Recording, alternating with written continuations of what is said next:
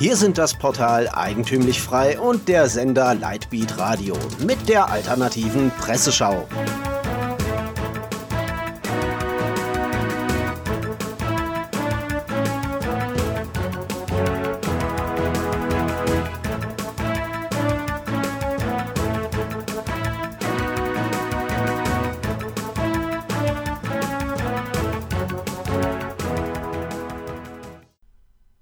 Sie hören die alternative Presseschau. Am Mikrofon Florian Müller.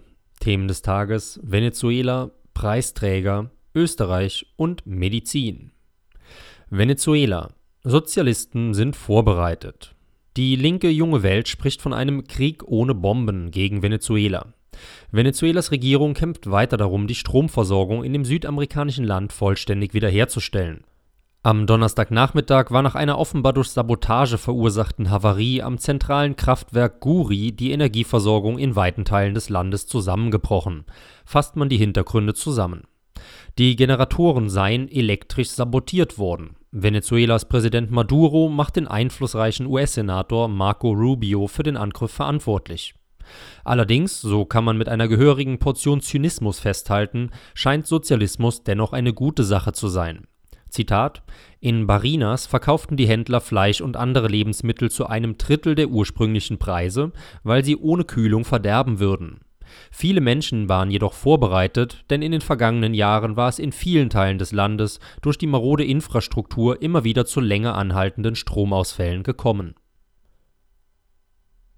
Preisträger Abtreibungsärzte als Gleichsteller Die Verzweiflung muss groß sein bei der SPD. Jetzt ehrt sie schon Ärzte, deren Arbeit darin besteht, ungeborene Kinder zu töten. Damit hofft sie wohl, die Grünen für sich zu gewinnen, was in diesem Punkt auch zutrifft, schreibt Jürgen Leminski in der Jungen Freiheit. Die Ausschreibung der SPD besagt, die SPD-Frauen und der SPD-Unterbezirk im Landkreis Ostallgäu und in Kaufbeuren verleihen seit 1998 anlässlich des Internationalen Frauentags am 8. März alljährlich die rote ASF-Rose. Mit diesem Preis werden Personen oder Gruppen ausgezeichnet, die sich in besonderer Weise um die Gleichstellung verdient gemacht haben.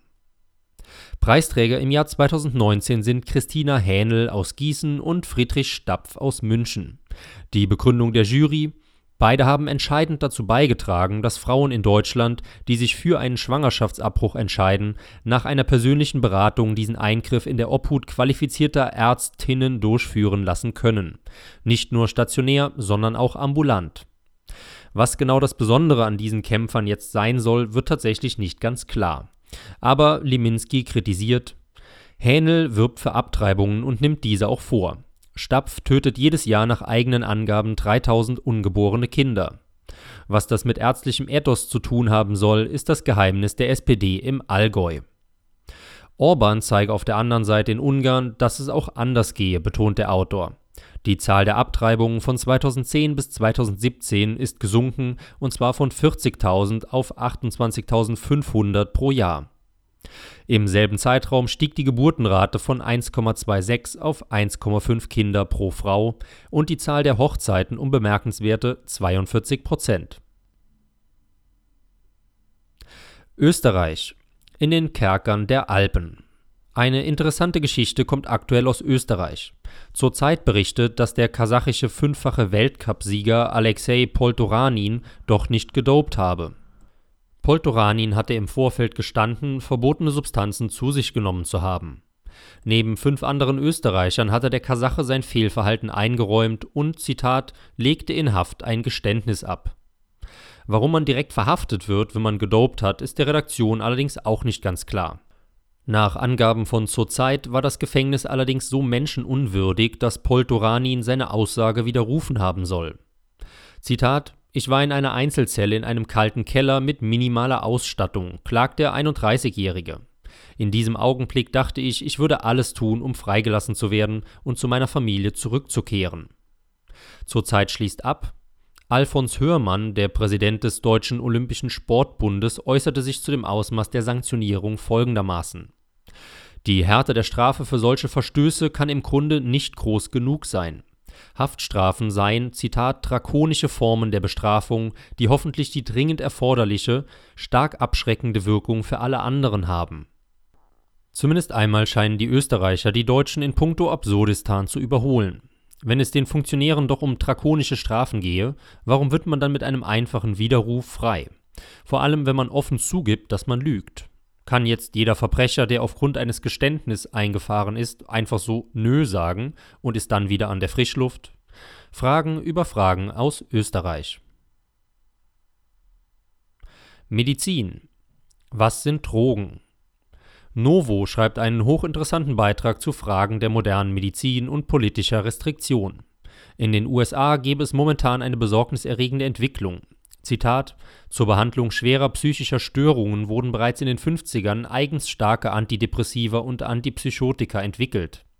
Leider hatten diese Medikamente jedoch stets erhebliche Nebenwirkungen: emotionale Flachheit, Benommenheitsgefühle und körperliche Beeinträchtigungen Heute haben sich selektive Serotonin-Wiederaufnahmehämmer (SSRI) wie Prozac oder Zoloft zu einem weit gepriesenen Wundermittel für die Linderung von Depressionen und Angstzuständen herausgebildet.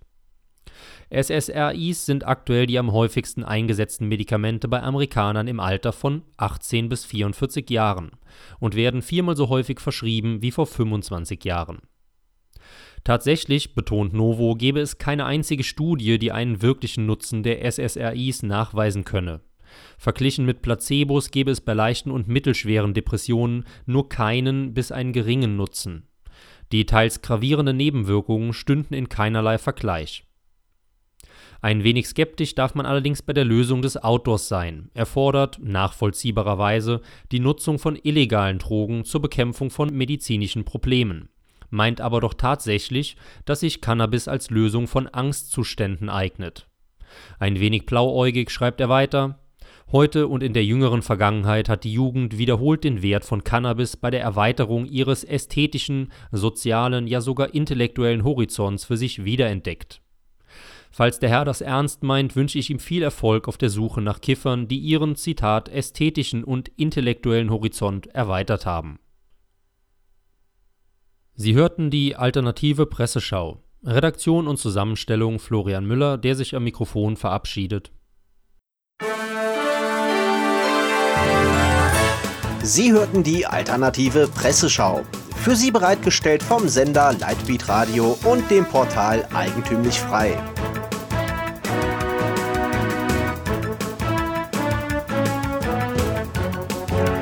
Bitte unterstützen Sie unsere alternative Medienarbeit durch eine Spende auf lightbeatradio.de oder durch ein Abonnement von Eigentümlich Frei über efmagazin.de.